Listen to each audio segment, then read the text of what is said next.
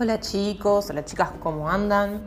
Vamos a reiniciar esta segunda parte del año, eh, a meterle pata para poder ver todas las cosas que necesitamos ver.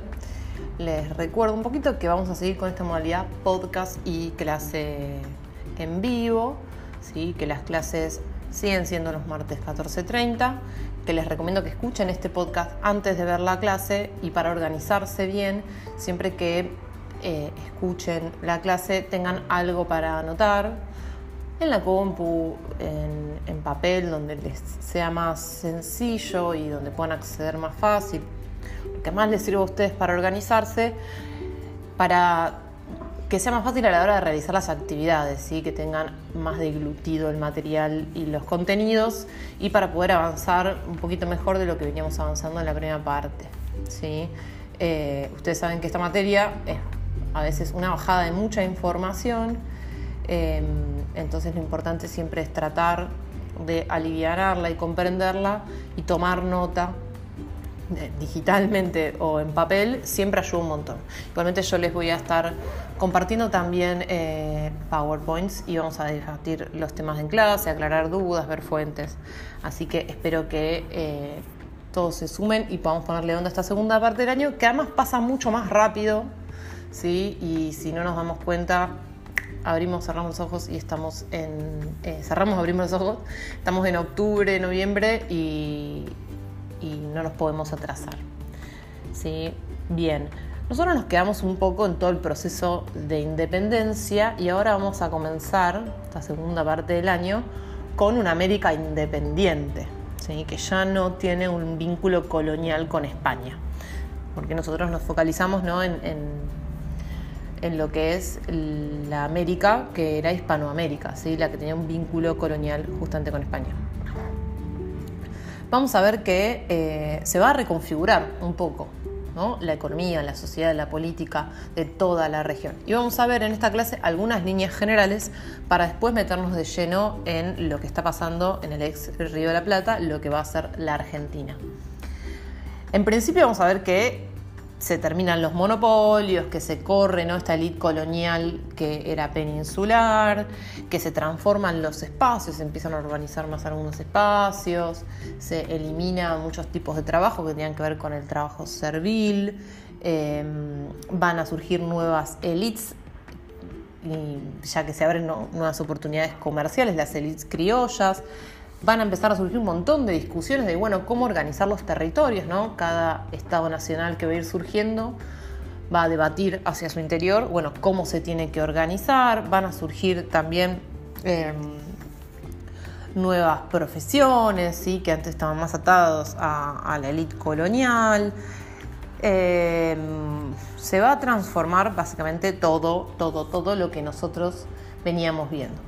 En principio vamos a arrancar por la economía, que es una de las primeras cosas que se transforma porque se retira España. ¿no? Eh, nosotros teníamos vínculos monopólicos con España y todo lo que se producía en el territorio, lo más importante era que fuese funcional a España. ¿sí? España nos colonizó para poder aprovecharse de los recursos, las tierras, los bienes y el trabajo. Sobre todo, no solo porque era lindo sumar en el mapa del mismo color que España un territorio que estuviese en América. ¿sí? Entonces, una vez que se retira España, se retira el monopolio, un montón de vínculos comerciales y hay que reorientar la producción, porque esto, muchas de las cosas que se producían en América se producían justamente porque le convenía a España y ahora España no nos las compraba, entonces bueno, ¿cómo reestructurarlo? Las primeras décadas de este periodo independiente, ¿sí? Nosotros piensen un poco que estamos en los 20, ¿sí? 1820. Eh, pero en 1820, 1830 va a costar, ¿sí? no es que América va a crecer un montón. Em, vamos a ver que hasta que no se inserte por completo en el intercambio internacional, y eso va a ser más hacia fines de siglo, eh, le va a costar muchísimo a todo el territorio americano poder crecer, crecer y ser una economía importante.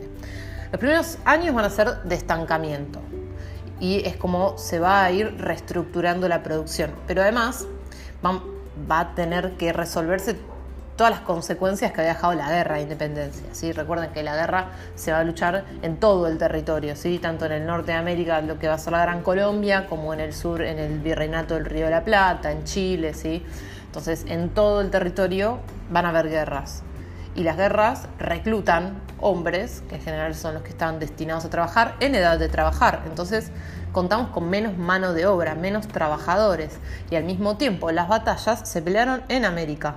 Por lo que siempre que hay una batalla, bueno, se destruye ganado, se destruyen tierras productivas, se destruyen minas y eso afecta muchísimo a la capacidad productiva que tenía todo el territorio. Entonces, primero va a haber que resolver esos problemas que había dejado la guerra, ¿no? Tratar de recomponer el mercado de trabajo, es decir, sumar más trabajadores y recomponer lo que había destruido eh, la guerra en sus batallas. Después había que buscar nuevos socios comerciales, porque nosotros hemos terminado el monopolio con España. Entonces, ahora, ¿con quién vamos a negociar? Bueno, uno de los principales eh, socios comerciales y quien más se beneficie del fin del monopolio comercial va a ser Gran Bretaña. Era bastante esperable, ¿sí? En ese momento Gran Bretaña era la cabeza, eh, la potencia industrializada, sí, era que llevaba la cabeza el proceso capitalista en el mundo, entonces va a ser quien tenga más capacidad.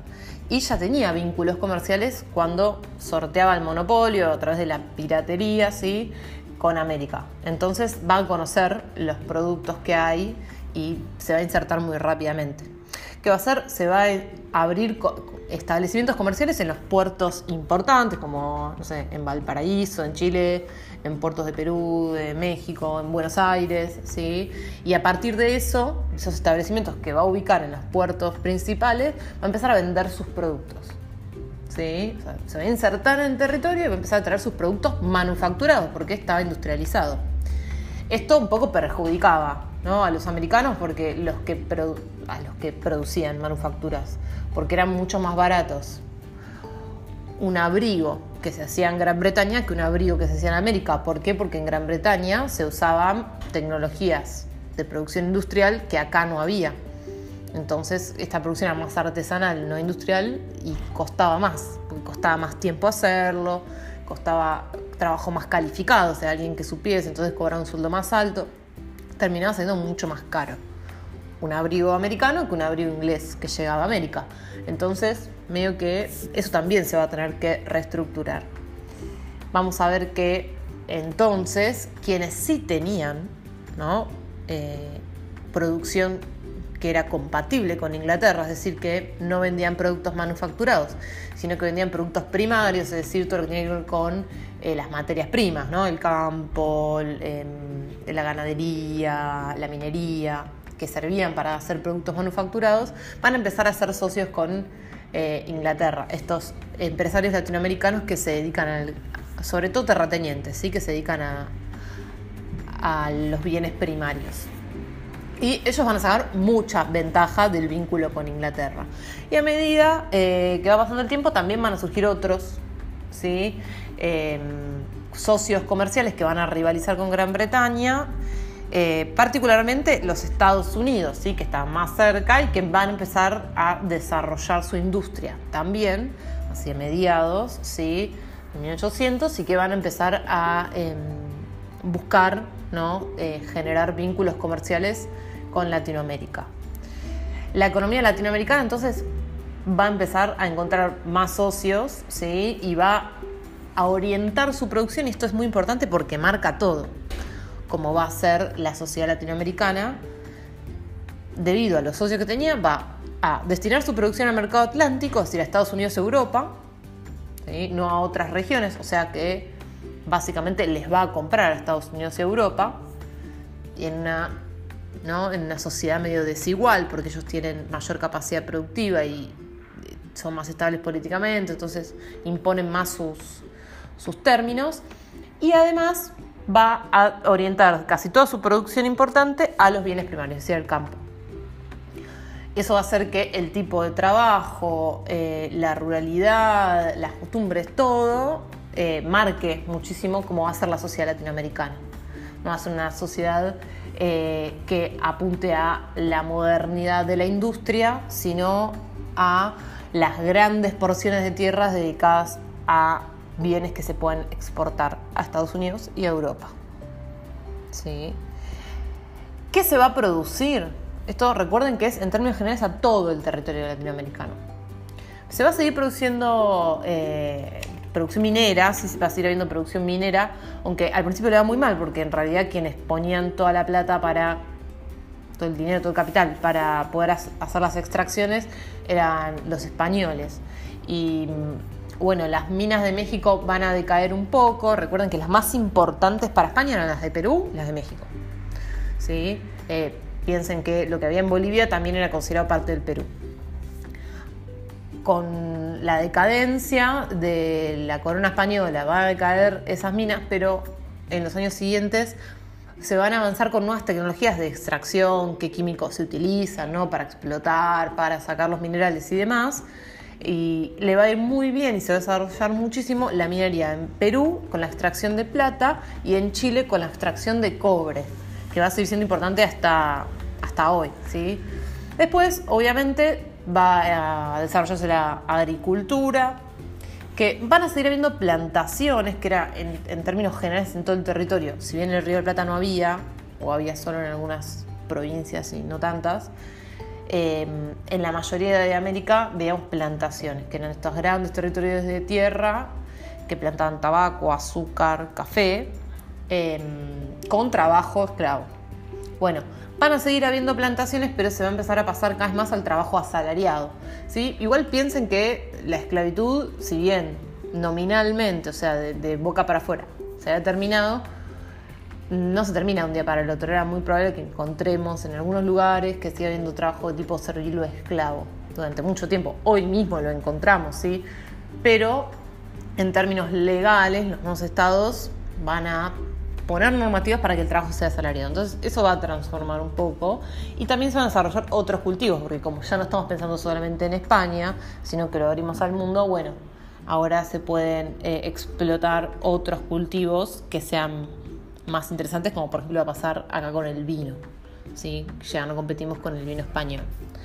Después, uno de los que más nos importa a nosotros eh, en el Río de la Plata va a ser la ganadería, ¿sí? porque justamente es una de las producciones que más vamos a desarrollar, que es la que mejor se adapta, ¿sí? Eh, porque se empiezan a encontrar formas para poder exportarla y que dure, ¿sí? entonces se va a empezar a explotar carne salada, que es justamente eh, esta carne para el consumo, grasa y cebo que servían para, em, para combustible, para velas. Eh, van a ser productos súper eh, importantes que van a, demandarse mucho en Europa y que van a comprar a los latinoamericanos. Y después los talleres artesanales van a competir con estos productos industriales que vengan de Inglaterra o después de Estados Unidos, pero algunos em, van igual a sobrevivir y a seguir elaborando porque antes tenían trabas del régimen colonial eh, que ya no tienen. O sea, perdieron ciertas trabas que les imponía el régimen colonial, pero bueno, se ganaron nuevos competidores. Pero de a poco, por la competencia con los ingleses o con los estadounidenses, van a empezar a industrializarse muy lentamente y de forma muy autónoma, porque no viene desde el Estado el impulso a la industrialización, pero van a surgir algunos talleres industriales, por ejemplo, en, relación a la producción textil, ¿sí? que como tiene mucha demanda, igual se sigue consumiendo la producción textil local. Por otro lado, en términos sociales, vamos a ver que em, hay ¿sí? muchos eh, centros urbanos importantes que van a empezar a desarrollarse, eh, pero también que muchos sectores del, centro, de, del campo van a empezar a crecer también porque los centros de poder en algunos lugares pasan de la ciudad al campo. Y ahora vamos a ver con todo el proceso de caudillismo cómo eso se da. También van a empezar a desarrollarse más las eh, haciendas y como nueva forma ¿no? de, producción de la tierra que van a convivir con, con, lo que eran las plantaciones, pero que como están más centradas en el trabajo libre, em, van, a, van a empezar a surgir y a desarrollarse. Se va a abolir la esclavitud, entonces, eh, durante todo el siglo, ¿sí? Pero vamos a ver que nominalmente en la mayoría de los países va a estar abolida para este momento. Eh, y eso va a surgir también conflictos, pero va a generar como toda una transformación en la sociedad porque antes eran mercancías los esclavos, que eran personas sobre todo afroamericanas, y ahora van a empezar a eh, ser parte de la sociedad. Se van a terminar los tributos indígenas y la servidumbre, y los indígenas se van a convertir cada vez más en campesinos libres. Y en términos políticos vamos a ver que hay dos grandes debates que van a atravesar a toda eh, Hispanoamérica, ¿sí? sobre cómo organizar el territorio y el Estado. Por un lado, va a haber una discusión entre liberales y conservadores. ¿sí? Los liberales son los que dicen, bueno, hay que eliminar todas las viejas estructuras coloniales, ¿sí? hay que generar nuevas estructuras que estén en constituciones nacionales, en una constitución del Estado, o sea, fundar los estados y crear repúblicas, o sea, que haya división de poderes buscaban que haya libertad de comercio y progreso, ¿sí? un poco tratando de imitar a Estados Unidos, Inglaterra, y eh, tratan de sacar toda el aura religiosa que había en las viejas tradiciones. Entonces se van a enfrentar con la iglesia, con las comunidades indígenas, con los poderes locales, ¿sí? y van a tratar de desarrollar mucho políticas de educación popular. Em, un poco tratando de llevar ¿no? los estados latinoamericanos a su conformación y consolidación como repúblicas. En cambio, los conservadores dicen, bueno, somos independientes, cerremos los conflictos, no hagamos constituciones, quedémonos con las viejas estructuras coloniales, pero esta vez las administramos nosotros. Porque en realidad eran los sectores que se habían beneficiado, que habían crecido durante, las durante la colonia que estaban bien ubicados en esas estructuras coloniales y que solamente querían manejarlas ellos. Porque de alguna manera lo que decían, bueno, garantiza que haya orden. ¿sí? Iban a defender la tradición, el proteccionismo económico y el catolicismo. O sea, es como una típica ¿no? Eh, imagen de la figura del conservador. Y se van a enfrentar justamente políticamente y en guerras en algunos casos, ¿sí? en conflictos entre liberales y conservadores en México, en Colombia, en un montón de países van a atravesar el conflicto eh, sobre, bueno, cómo organizar, ¿no? ¿Hacemos o no hacemos una constitución?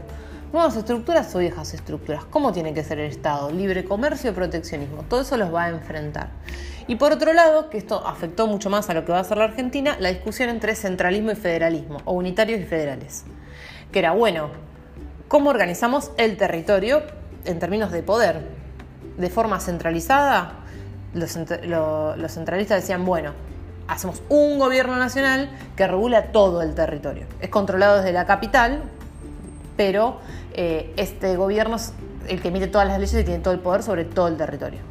Los federales decían, sí, tenemos que tener un gobierno nacional, pero que administre los poderes locales y quienes tengan el poder sobre el territorio sean los poderes locales. Es decir, se quiere que se respeten las autonomías provinciales un poco como el caso de Estados Unidos y como va a terminar siendo la, Argentina, ¿sí? tratando de em, respetar ¿no? la jurisdicción de cada provincia. Y todo esto va a poder darse en el contexto del caudillismo. ¿sí? Los caudillos van a ser líderes militares, quizás eh, ex soldados, muchos em, tenían una tropa, una tropa propia porque eran de familias importantes, criollas o mestizas, pero familias que tenían eh, algún ingreso económico y que como tienen sus propias tropas y eran jefes militares y habían luchado en las guerras de independencia, van a tener mucho apoyo popular en sus regiones y van a enfrentarse a otros caudillos de otras regiones con otras ideas políticas. ¿Sí? Esto va a pasar en todo el territorio, va a pasar muchísimo en el Río de la Plata, entonces vamos a tener el caudillo de tal provincia que creía que necesitábamos un gobierno federal contra el caudillo de tal otra provincia que creía que necesitábamos un gobierno unitario.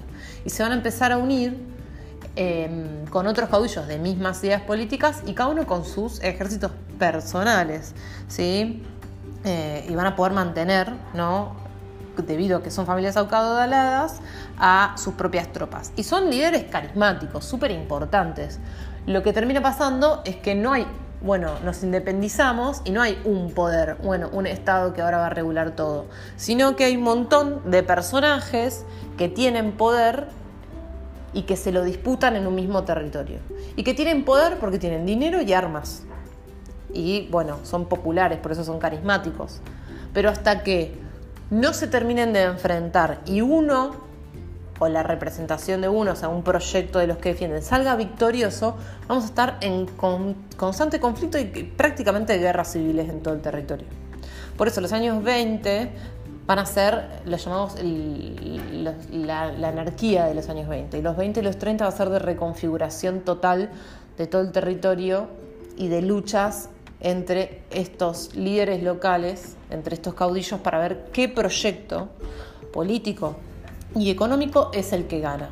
Nosotros, a partir de ahora, nos vamos a meter un poquito con eh, el territorio del Río de la Plata, lo que va a hacer la Argentina, y vamos a ver la lucha entre los caudillos. Pero es algo que va a afectar a todo el territorio americano eh, que había sido colonia española.